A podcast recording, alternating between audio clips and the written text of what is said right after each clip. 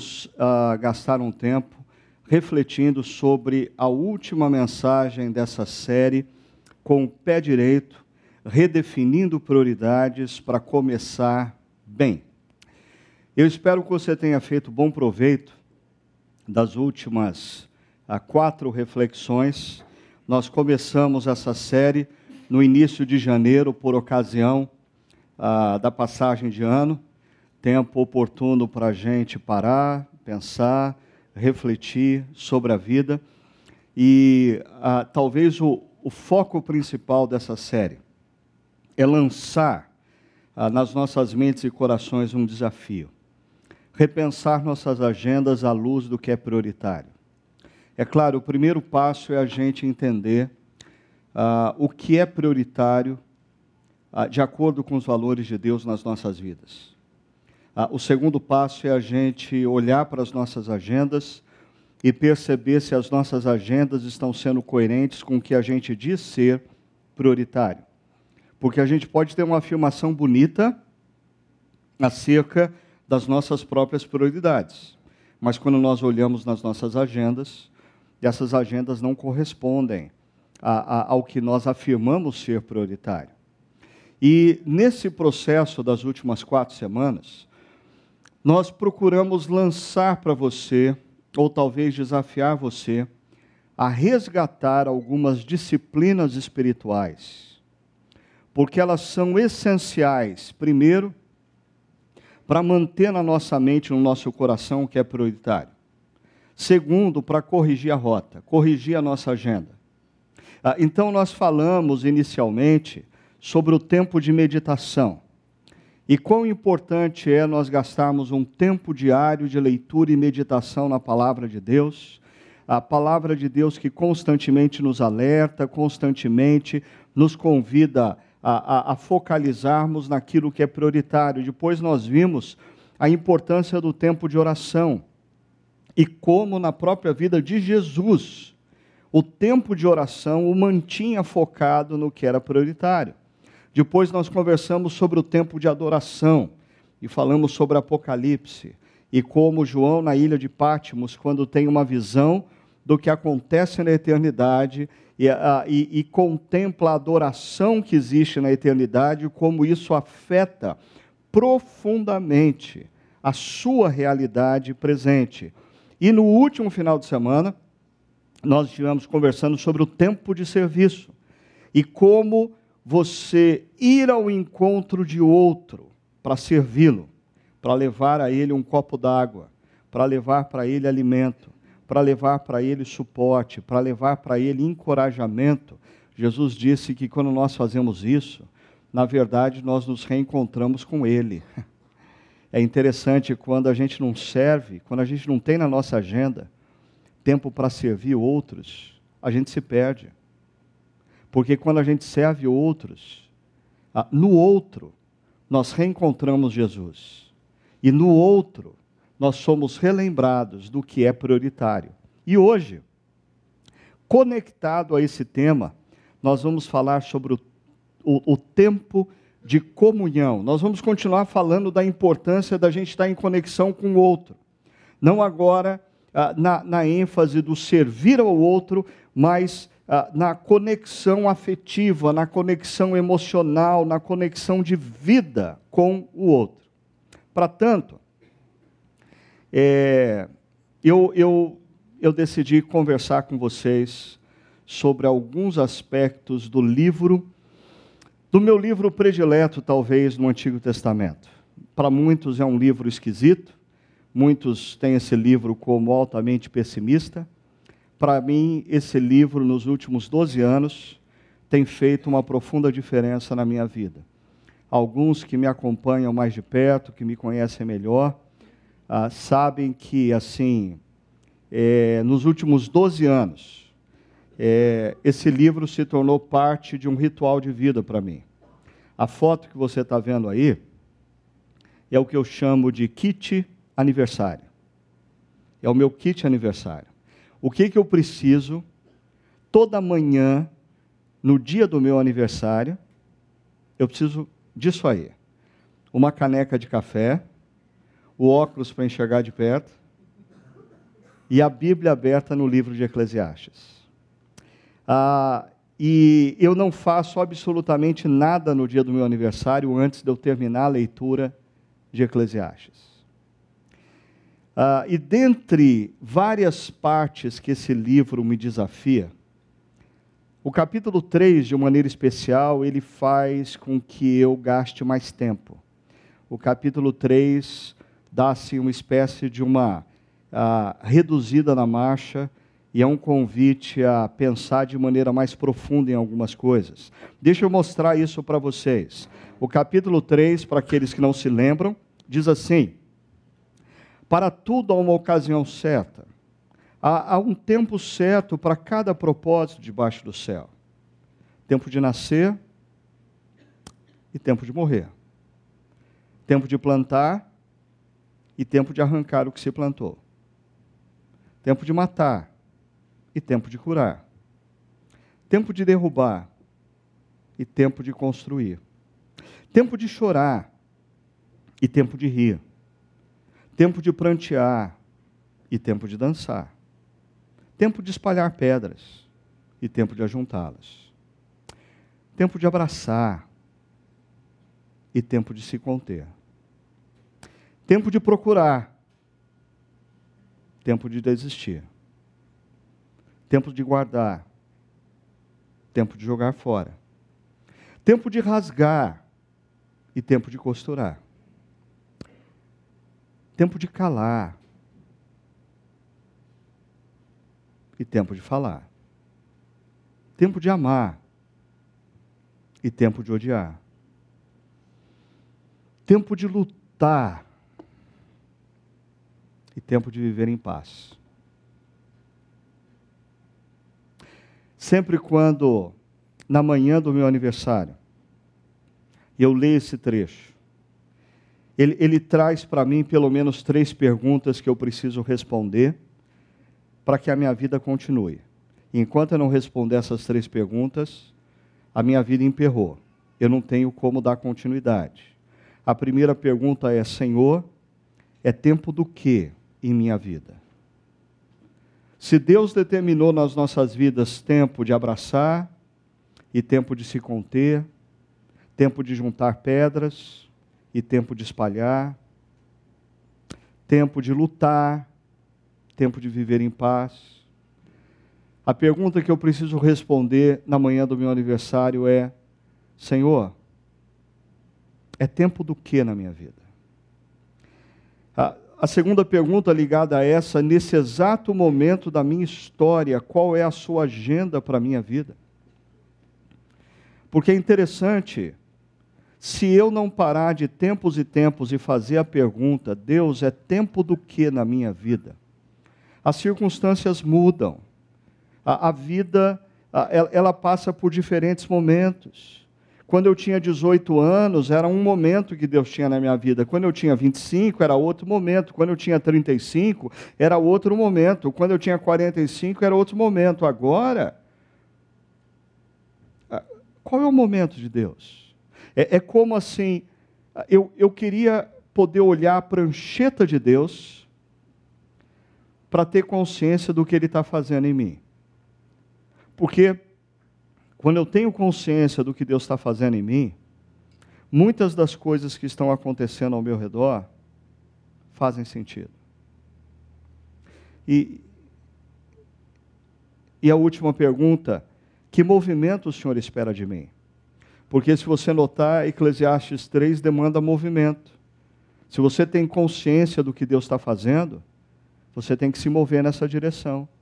Se é tempo de abraçar, vai e abraça. Se é tempo de desistir, desiste. Se é tempo de lutar, se movimenta e luta. Se é tempo de viver em paz, dá um passo atrás, levanta a mão, a, a, balança a bandeira branca e diz: Eu quero paz. Ah, para mim, esse é um exercício altamente significativo na minha vida, que Eclesiastes me convida a fazer, de maneira muito, mas muito especial é, esse ano esse exercício tem uma outra dimensão, devido ao fato de que a gente gosta de datas cheias, né? A gente comemora ah, assim, nos primeiros anos de vida a gente comemora aniversário todo ano. Depois de um tempo a gente começa a comemorar de 5 em 5 anos, né? 15, 20, 25. Ah, assim, depois dos 40 a gente completa, a gente comemora de 10 em 10, né? 40, 50, 60. E esse ano ah, eu estou fechando um ciclo na minha vida, completando 30 anos ah, de ministério pastoral, eh, justamente na data do meu aniversário. 30 anos servindo como líder ah, de uma comunidade cristã, pregando, ensinando, orientando pessoas. E desses 30 anos, os 16 últimos aqui na Chácara Primavera, ou seja, na minha história como pastor, a, a, a Chácara Primavera já levou a maior parte do tempo. Ela já teve a maior parte do tempo. E então esse exercício não é só um exercício existencial pessoal, eu acho que ele afeta a sua dinâmica profissional, de você perguntar: é tempo do que na sua caminhada profissional? Qual que é o momento? Qual é o, o movimento que Deus está demandando de você nesse exato instante da sua vida? Ah, e a importância de você ter essas respostas ah, é porque, ainda no livro de Eclesiastes, o autor ele, ele aponta para o fato de que absolutamente todos nós, sem exceção, ah, nós temos um problema interior sério. O capítulo 3 diz que Deus colocou no nosso coração o desejo pela eternidade, mas a gente não consegue entender isso.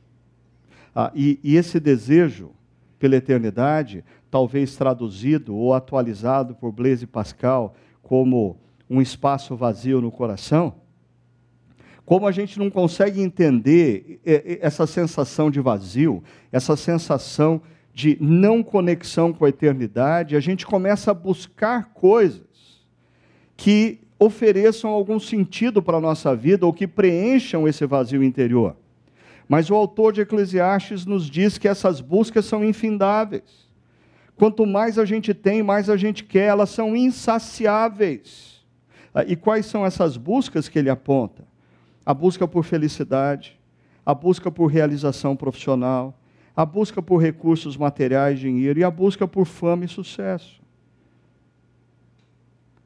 De quanto sucesso um homem precisa para se realizar? De quanto dinheiro uma pessoa precisa para se sentir feliz? a, a que ponto da profissão alguém pode chegar para dizer eu estou realizado? Quanto de felicidade você precisa para dizer já basta? Para todas essas perguntas, a resposta é do nosso coração: só um pouco mais. Só um pouco mais. E é esse pouco mais que faz com que a gente se perca. Por isso, se a nossa agenda de vida está condicionada a, a, a esse impulso interior, nós vamos nos perder. A única chance de nós não nos perdermos é nós resistirmos aos impulsos interiores que dizem: não, você precisa de mais felicidade, você tem que dar um fim nesse relacionamento, porque você tem o direito de ser feliz, vai viver a sua vida essa impulsividade por trabalhar, trabalhar, trabalhar, ou buscar dinheiro, dinheiro, dinheiro, ou ter fama, fama, fama. A única forma de você conter isso é você virar o jogo. E você perguntar a Deus: é tempo do que na minha vida? E reorganizar a sua vida. E ter a coragem de fazer isso. De reorganizar a sua vida. À luz do tempo de Deus na sua existência. O, o, autor de Eclesiastes, ele é um cara muito interessante, porque ele descreve todas essas buscas, e ele não fala dessas buscas na teoria. Ele fala como alguém que viveu todas essas buscas intensamente.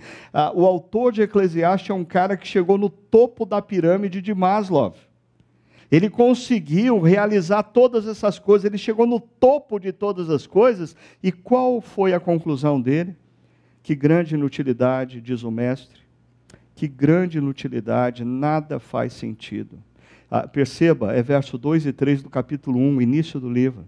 Mas se você for ler o livro todo, no final do livro ele diz: tudo sem sentido, sem sentido, diz o mestre, nada faz sentido, nada faz sentido. Ah, ontem, depois da reflexão lá no Chácara Barão, uma pessoa se aproximou e a gente estava conversando um pouco sobre essa reflexão.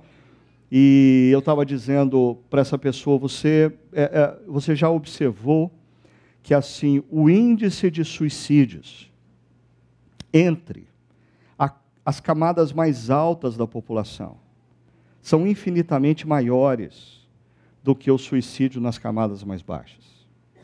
Talvez porque nas camadas mais baixas da população existe uma esperança se eu conseguir mais dinheiro, eu vou ser feliz. Se eu trocar de esposa, eu vou ser feliz. Se eu trocar de marido, eu vou ser feliz. Se eu conseguir esse emprego, eu vou ser feliz. Se eu conseguir 3 mil amigos no Facebook, eu vou ser feliz.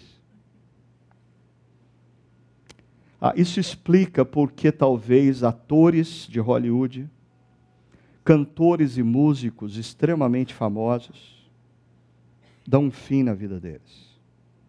Porque eles chegam no topo da pirâmide. Ah, eles alcançam tudo aquilo que você espera que vai dar sentido na sua vida. Eles têm mais dinheiro do que eles vão poder gastar a vida inteira.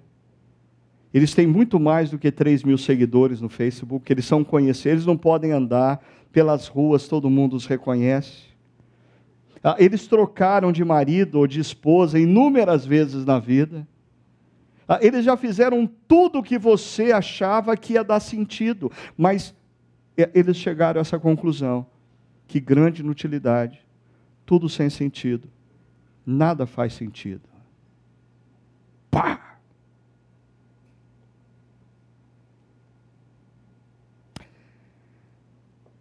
É, esse termo sem sentido ou grande inutilidade que aparece aí na versão internacional, para o pessoal aqui mais velho de igreja, talvez você é do tempo da versão revista e atualizada, ou tem gente aqui que ainda é do tempo da revista e corrigida, né? Por exemplo, o Alexandre, quando cita um, um, um texto de cabeça, um texto, cita a revista e corrigida, porque ele é lá daquele tempo ainda. Ah, aparece lá o termo tudo é vaidade, tudo é correr atrás do vento, mas todos eles representam o mesmo substantivo hebraico, rebel. Substantivo que aparece 40 vezes no livro de Eclesiastes. 40 vezes. Ah, o cara que chegou no topo da pirâmide, alcançou todas as coisas, por 40 vezes repete: tudo é vaidade, nada faz sentido, é como correr atrás de vento. Rebel significa literalmente vento. Mas é usada muitas vezes na literatura hebraica para dar uma conotação de algo que é passageiro, algo que é frágil. Ah, o vento você não consegue contê-lo. Ah, se você pegar uma garrafa vazia assim, a hora que está ventando, ah, você não consegue botar o vento dentro da garrafa e, e segurar, falando, eu vou guardar esse vento para daqui 20 anos. Aí se você abrir a garrafa, não vem vento. Ah, é algo passageiro. Quando o vento, quando você percebe, ele passou. A fama é assim. A realização profissional é assim. O dinheiro é assim. E quem já chegou no topo da pirâmide nos confirma que é assim.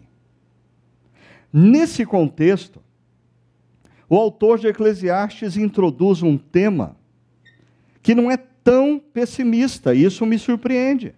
Quando eu chego em Eclesiastes capítulo 4, ele fala de relacionamentos.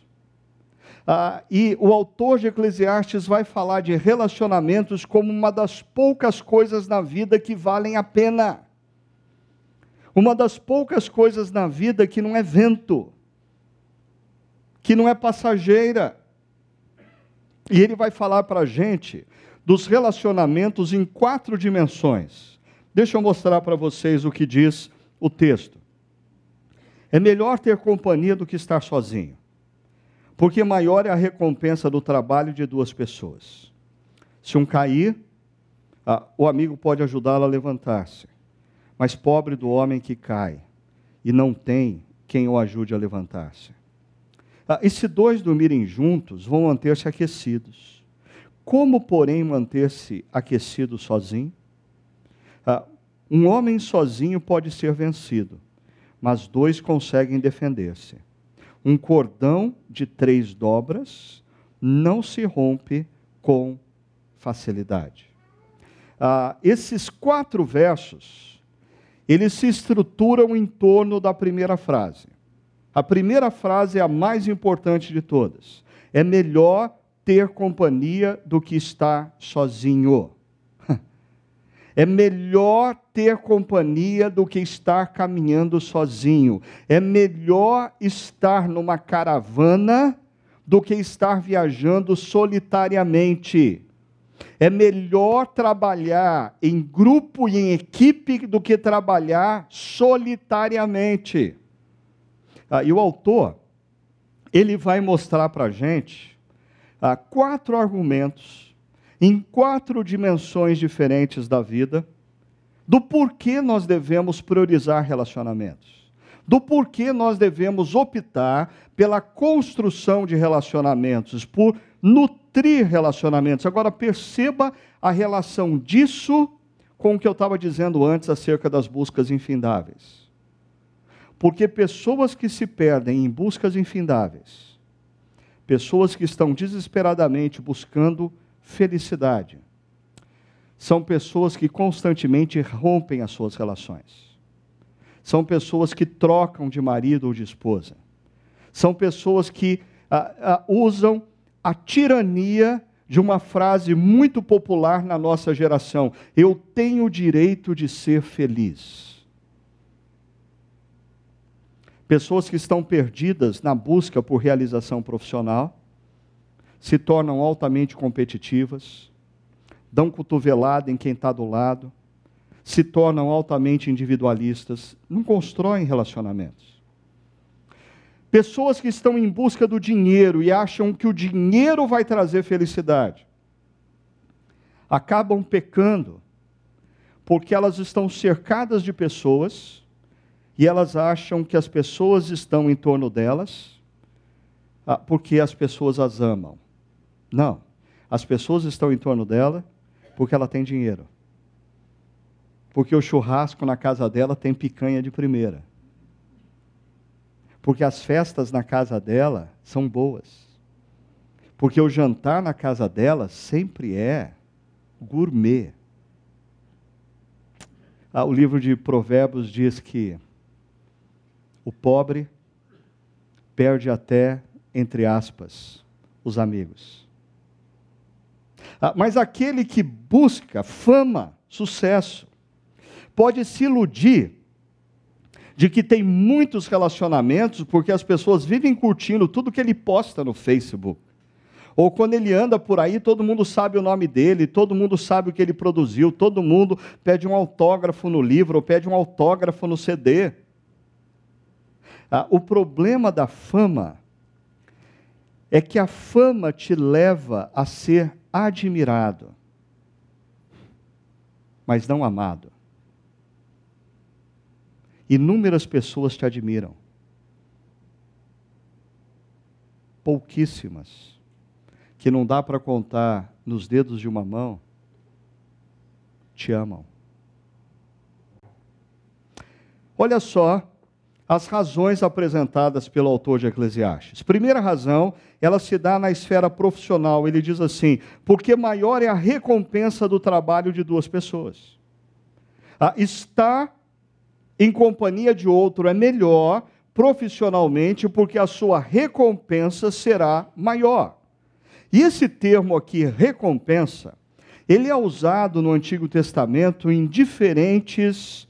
Ah, em diferentes lugares. Por exemplo, essa recompensa aqui, ela pode se referir ao produto final do trabalho. Duas pessoas produzem mais e melhor.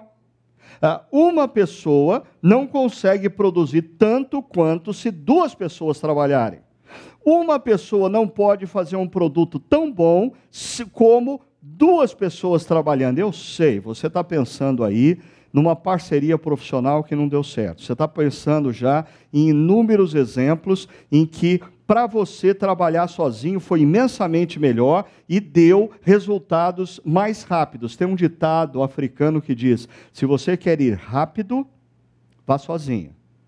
Se você quer ir longe, vá acompanhado. Eu estou falando aqui de parcerias que têm um propósito comum e que têm uma sinergia virtuosa. Deixa eu explicar esses dois conceitos. Provérbios está dizendo que duas pessoas que têm o mesmo propósito produzem mais. Ah, Provérbios está dizendo que duas pessoas ah, que têm talvez ah, qualificações diferentes, que têm talvez dons diferentes, que têm estilos diferentes, quando trabalham juntas, a sinergia produz um produto melhor. Porque você tem virtudes mas você tem limitações. E se você continuar trabalhando solitariamente, o produto final do seu trabalho sempre revelará as suas virtudes, mas também revelará as suas limitações. O texto de Eclesiastes nos convida a, a redescobrirmos a importância na vida profissional da parceria, de nós nos juntarmos com outros que têm doze talentos, qualificações, competências diferentes das nossas.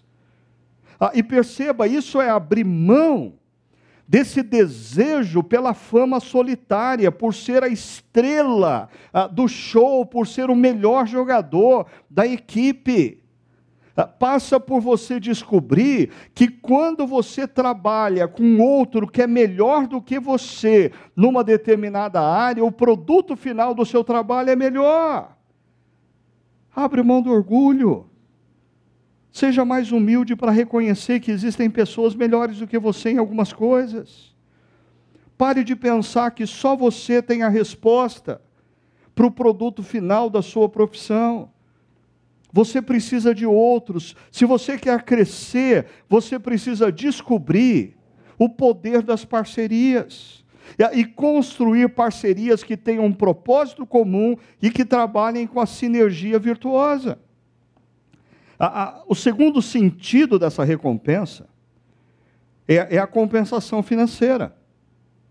Porque mais e melhor gera maior lucro. Se você produz mais e você produz um produto melhor, o resultado financeiro vai ser maior. Mas o terceiro sentido da recompensa aqui, ah, ele vem, por exemplo, quando a palavra recompensa é usada em Salmo 127 para dizer que os filhos são recompensa do Senhor. Não tem nada a ver com dinheiro, não tem nada a ver com lucro, não tem nada a ver com produto final, tem a ver com celebração. Se você trabalha com outro, você tem como celebrar.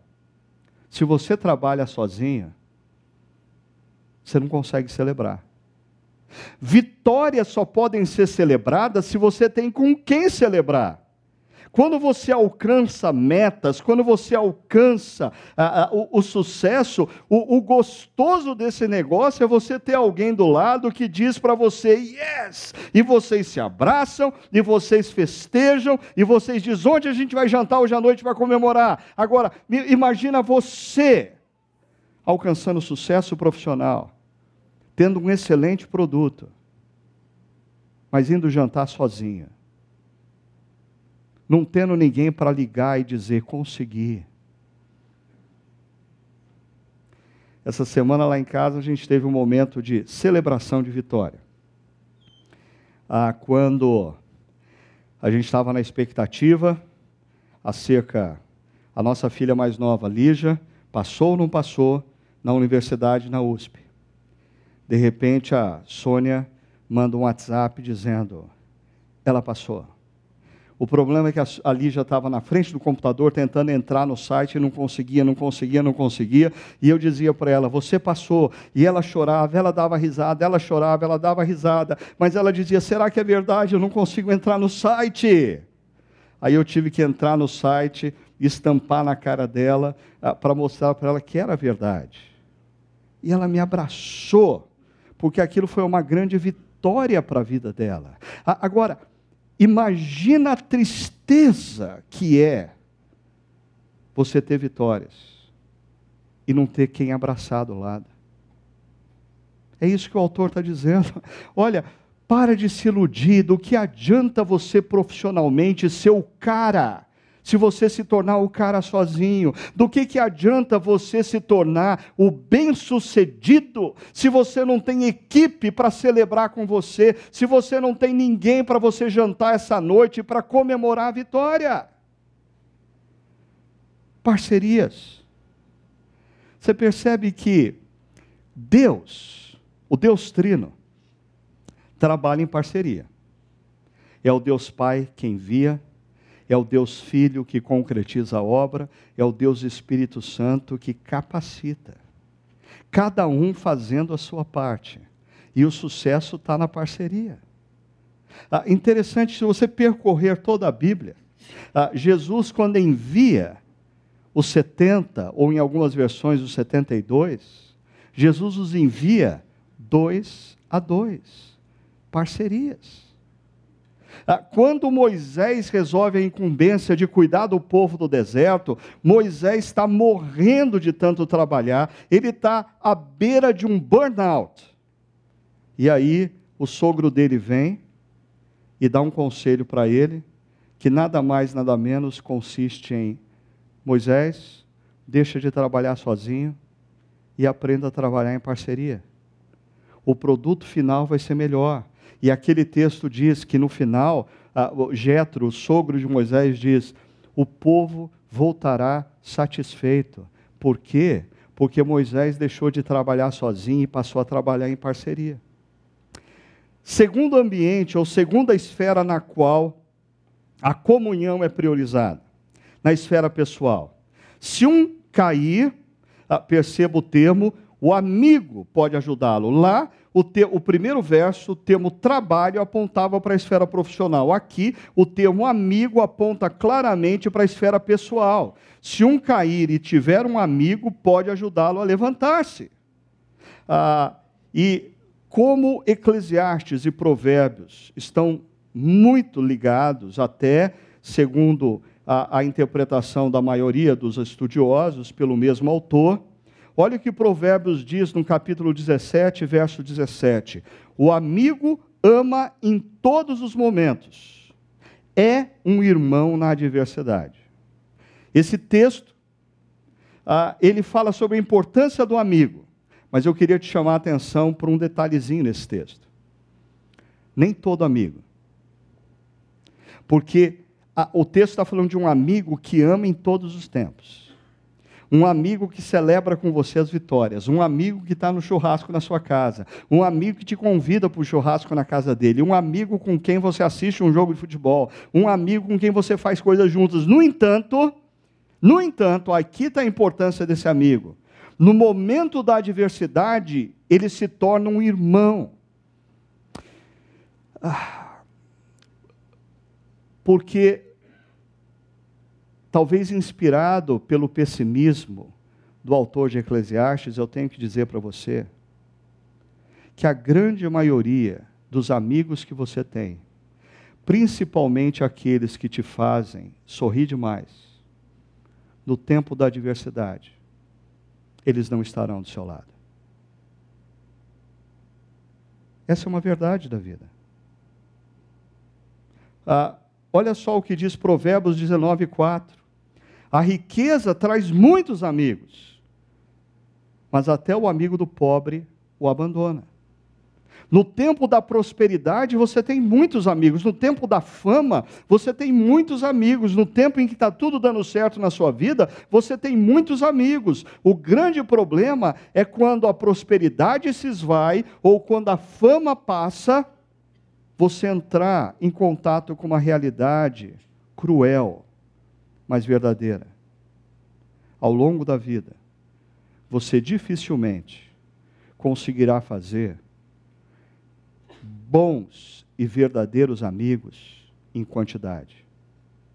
Por sinal, há cerca de uns três anos atrás, um amigo, eh, eu comecei a sentir que ele estava divergindo em algumas coisas e ele estava começando assim a postar algumas coisas nas redes sociais que eu percebi que era ah, comigo o negócio, eu que estava sendo alvo ah, ah, da dificuldade dele. Eu marquei um café da manhã com esse amigo e eu comecei o café da manhã com ele dizendo assim: Olha, eu estou completando 50 anos de idade. Ah, e nós nos conhecemos há 25 anos. Em outras palavras, eu levei 25 anos para ter você como amigo. E considerando que eu tenho 50 anos, bem dificilmente eu vou conseguir fazer um outro amigo de 25 anos. Por isso, eu quero começar essa conversa dizendo para você o seguinte: eu não estou disposto a perder a sua amizade. Ah, eu não posso abrir mão de amigos de 25, 30 anos, depois dos 40, 50. Para com isso. Você não vai conseguir fazer novos amigos com essa intensidade. Você não vai conseguir ter pessoas que te conheçam com tamanha profundidade. Você não vai conseguir, mesmo que você conte o que te aconteceu nos últimos 10, 15, 20 anos, um novo amigo jamais conseguirá perceber e entender o que alguns amigos foram testemunhas oculares. Ah, Provérbios continua dizendo que o perfume e o incenso trazem alegria ao coração. E aqui a palavra perfume e incenso, é, ela está em paralelo com palavras agradáveis, com elogios, com coisas que colocam você para cima.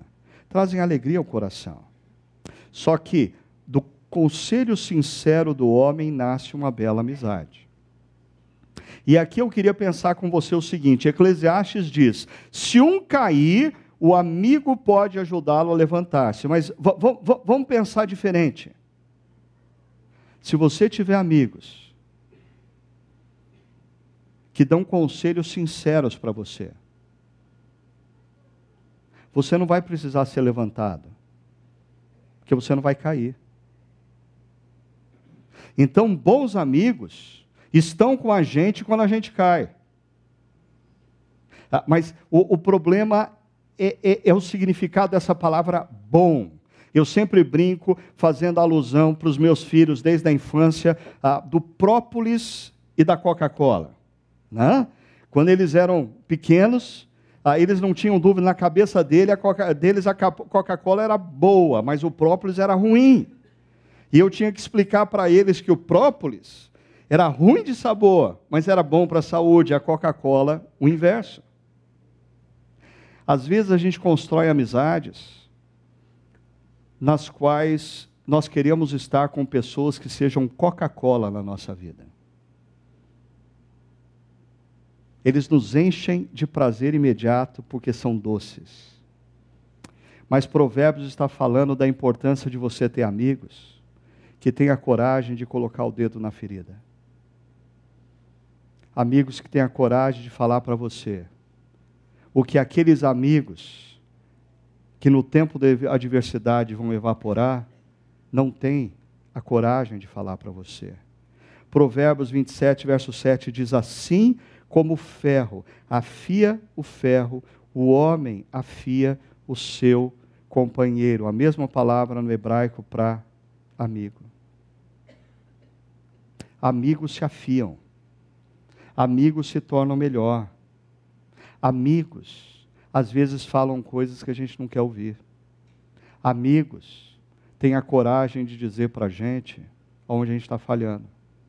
Amigos, têm a coragem de mexer em feridas que a grande maioria das pessoas que nos curtem no Facebook não tem a coragem de fazê-lo.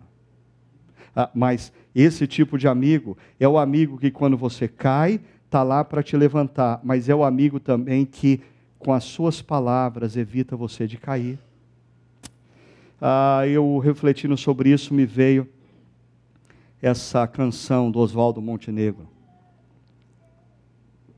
A lista. A, a canção é um pouquinho longa, eu só peguei as duas estrofes, a primeira e a última, para você perceber. A primeira estrofe diz assim: Faça uma lista de grandes amigos, grandes amigos, quem você mais via há dez anos atrás. Quantos você ainda vê todo dia? Quantos você já não encontra mais?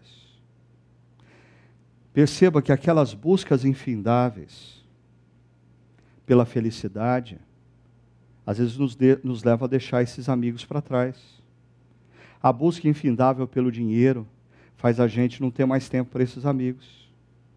A busca infindável pela realização profissional faz com que a gente não tenha mais tempo de encontrar com esses amigos. A última frase da, da música diz: Quantas canções que você não cantava, hoje assovia para sobreviver. Certamente os nossos músicos presentes entendem essa frase muito mais do que a gente. Porque talvez um músico no início da sua caminhada, cheio de ideologia, cheio de valores, diz: esse tipo de música eu não vou tocar. Se eu tiver que uh, uh, tocar esse tipo de música para sobreviver, eu mudo de profissão, mas eu não vou tocar. E Oswaldo Montenegro diz: quantas canções que você não cantava e agora você assovia para sobreviver. Você percebe que ao longo da caminhada, essa busca infindável pelo dinheiro, pela realização profissional, pelo sucesso, faz a gente negociar princípios e valores. Ah, mas a última frase diz: quantas pessoas que você amava, hoje acredita que amam você? Terceira dimensão diz respeito à esfera conjugal. Diz o texto: e se dois dormirem juntos, vão manter-se aquecidos. Eu já ouvi é, comentaristas, ou li comentaristas que dizem que isso é uma expressão acerca do viajante no mundo antigo que viajava em bando. Essa é uma verdade, já, já a gente vai mostrar isso. E eles ah, tinham que dormir juntos para se aquecerem. Ah, o problema com essa interpretação é que ela despreza um texto que, se esse autor é de fato Salomão, um texto que fala do pai dele. Ah, 1 Reis, capítulo 1, 1 diz: Quando o rei Davi envelheceu, estando já de idade bem avançada, cobriram-no de cobertores, mas ele não se aquecia. E aqui vem uma história trágica. Davi velho, Davi gelado na cama, Davi precisando ser aquecido. E aí os seus servos ah, fazem um concurso em Israel, ah, da Miss Israel, para aquecer o rei Davi. E eles descobrem a moça mais bela. E contratam a moça mais bela para deitar na cama com o rei Davi para aquecê-lo. Eu sei que as pessoas mais maldosas especialmente talvez homens, pensem: opa, Davi foi presenteado. O texto diz que Davi não teve relações sexuais com ela. Essa é uma história trágica, sabe por quê? Davi teve várias esposas. Davi teve vários amores. Davi teve uma esposa como a mãe de Salomão, pela qual ele aprontou uma grande loucura. Agora, para para pensar comigo. Um homem poderoso, com muito dinheiro, com muitas esposas, no final da vida, ele precisa que alguém contrate uma jovem para aquecê-lo.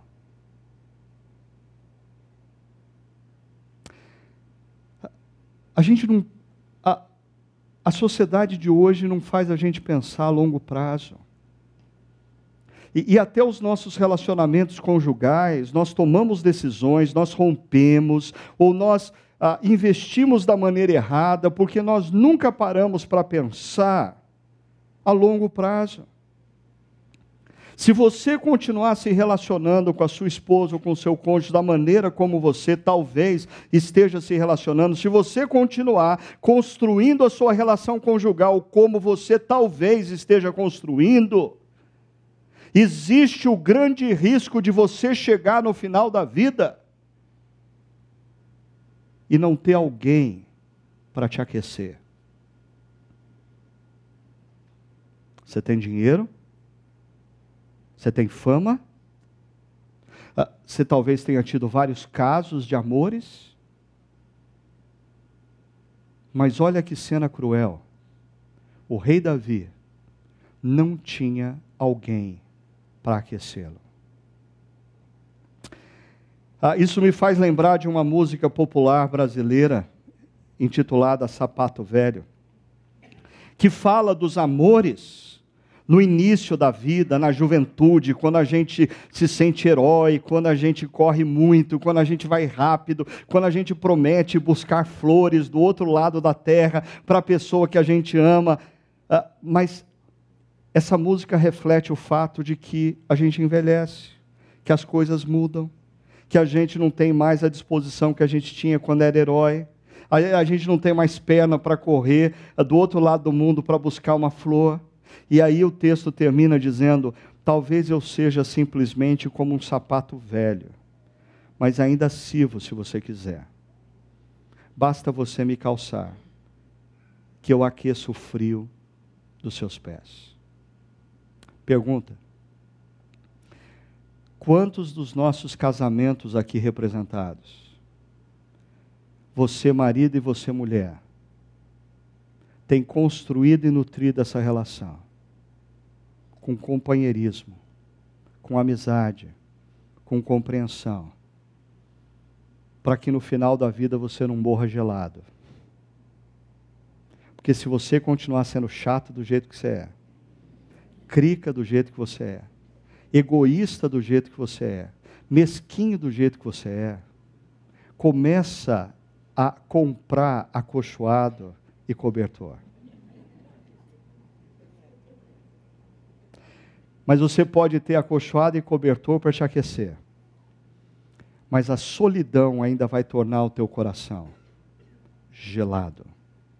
Para mim, isso deveria mudar até a concepção dos nossos jovens hoje em dia acerca de, de como a gente deve fazer a opção na construção de um casamento. Porque ah, hoje a gente é altamente influenciado pelo modelo Hollywood, né? A gente bate o olho numa pessoa bonitona. Desculpa, a beleza dessa pessoa é vento. Vai passar. Vai passar. Acredita em mim, vai passar. Ele vai ficar careca, ele vai ficar barrigudo. Né? Ah, vai passar. Ah, essa moça exuberante que você está apaixonado, ela não vai conseguir manter esse corpinho aos 80 anos de idade.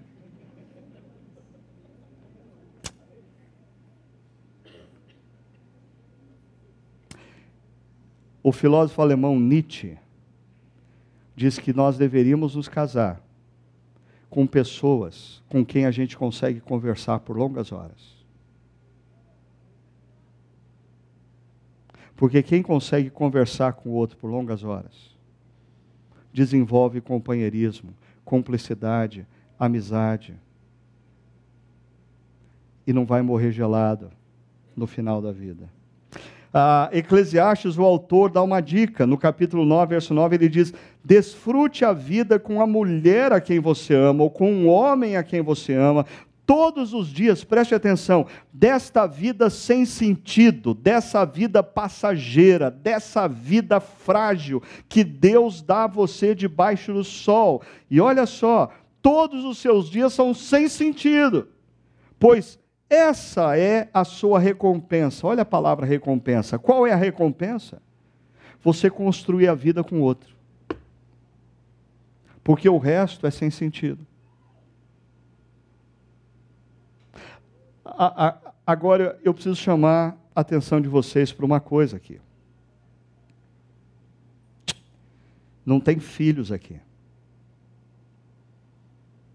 A Bíblia não diz para nós que nós devemos investir na relação com os nossos filhos, porque eles vão nos aquecer na velhice.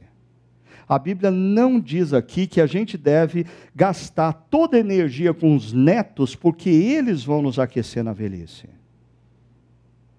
Tem muito homem e mulher dedicando o melhor das suas vidas para os filhos. E você está em pecado fazendo isso. Em pecado. Porque a Bíblia diz que o melhor de você deve ser derramado sobre o seu cônjuge. É, é, é, é, com o cônjuge que você deve construir a relação que vai perdurar e no final da sua vida vai aquecê-lo. E última razão e último cenário. Na esfera comunitária. Ah, o verso 12 diz: Um homem sozinho pode ser vencido com facilidade. E aqui sim a gente tem o cenário ah, da antiguidade, onde pessoas viajavam em caravanas, porque era altamente perigoso viajar solitariamente. Um homem sozinho vai ser facilmente vencido. O filósofo grego Aristóteles já disse: o homem solitário é uma besta ou um Deus. Como ele não é Deus, ele é uma besta. Viver de maneira solitária, se achar, achar que a outra. E, e eu sei, algumas pessoas acham que. Ah, ah, ah, não param para perceber que um valor que a geração mais jovem tem no mundo atual é a autonomia. Eu tenho que ser mais eu. Eu não tenho que depender de ninguém. Eu não preciso de comunidade para viver a minha fé. Ah, eu não preciso estar atrelado a outras pessoas para cuidar da minha própria vida. Eu não preciso ouvir ninguém. Ah, se eu tiver que ouvir alguém, eu vou escolher quem ouvir, de preferência alguém que pense como eu. O que, que Aristóteles diz de você? Tu és uma besta. Porque Deus você não é. Ah, olha o que o texto nos diz. Mas dois conseguem defender-se. Por isso é melhor estar em comunidade do que estar sozinho. Ah, e detalhe: aqui vem um momento final, até que envolve confissão pessoal. Ah, essa expressão, um cordão de três dobras não se rompe com facilidade. Eu, como pastor, como muitos outros pastores, já pregamos esse texto ah, em cerimônias de casamento e dissemos assim, porque fica bonito, né? Dizer que o cordão de três dobras é o marido, a esposa e Deus. Aí todo mundo chora.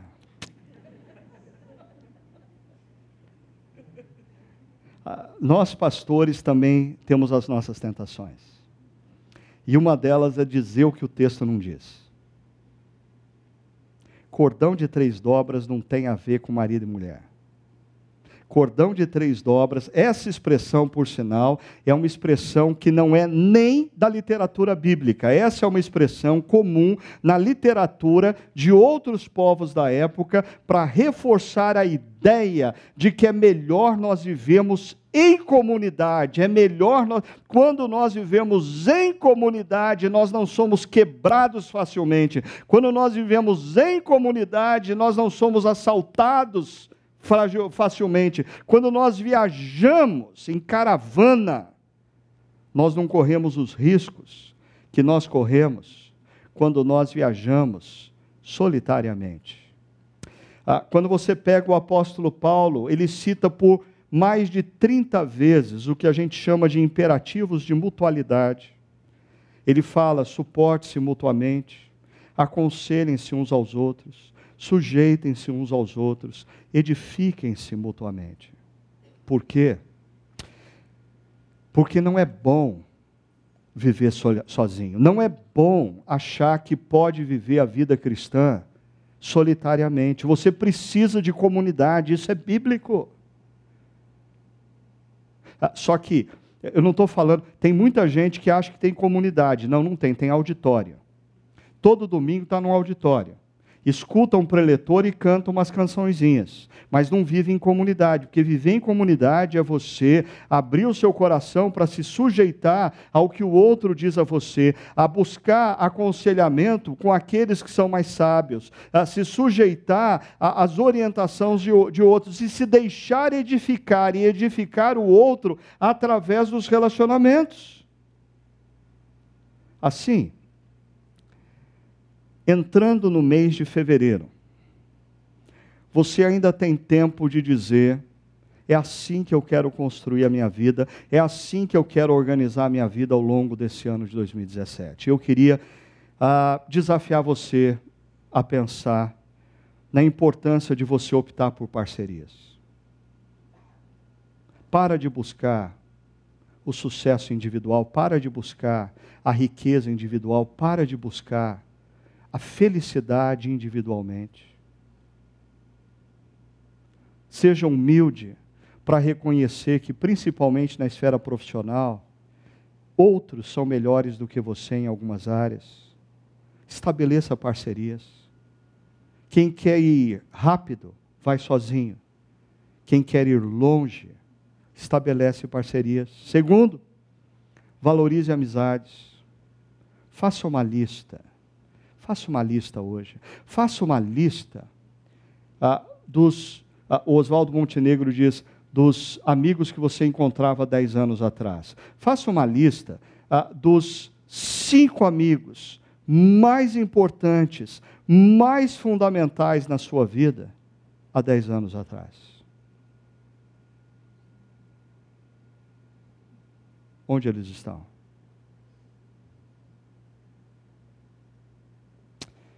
Dissipa no seu coração as racionalizações e amarguras e vai atrás deles, porque eles vão te fazer falta no futuro. Terceiro, cultive vida conjugal. Eu não estou falando de vida familiar, tá? Porque vida familiar envolve filho. Eu estou falando de vida conjugal. Eu estou falando de você construir com a sua esposa, com o seu marido, uma caminhada comum, um nível de cumplicidade, um nível de amizade, um nível de companheirismo, que quando você chegar no final da sua vida, você não precisa de cobertor elétrico. Você tem alguém que te conhece, que viveu com você, que compartilhe com você o calor. E quarto e último desafio: vive em comunidade. É utopia esse negócio de que eu posso viver a fé em Jesus por mim mesmo. Não. Ah, você você não tem todos os dons, você precisa de outros, você precisa de compromisso comunitário, você precisa de caminhar na vida cristã numa caravana, uma caravana de peregrinos. Porque viver e andar e peregrinar solitariamente faz de você um alvo frágil aos olhos do nosso inimigo, Lúcifer. Você precisa de comunidade. Opte por parcerias, valorize amizades, cultive vida conjugal, viva em comunidade. Vamos orar enquanto o nosso grupo musical sobe aqui à frente. Senhor, nós queremos colocar as nossas vidas diante do Senhor nessa manhã. E pedir que o Senhor dissipe dentro de nós toda a nossa tendência, que a nossa cultura insiste em semear nos nossos corações e mentes, que nos levam à individualidade, à autonomia. Dá-nos, Senhor, ouvidos para ouvir o que a tua palavra nos diz Dá-nos humildade de coração para nos curvarmos diante dela. Dá-nos, Senhor, uma nova atitude para obedecê-la e exercitá-la como uma disciplina de vida. Que a comunhão, que os relacionamentos ao longo desse ano sejam efetivamente prioridades para as nossas vidas. Em nome de Jesus.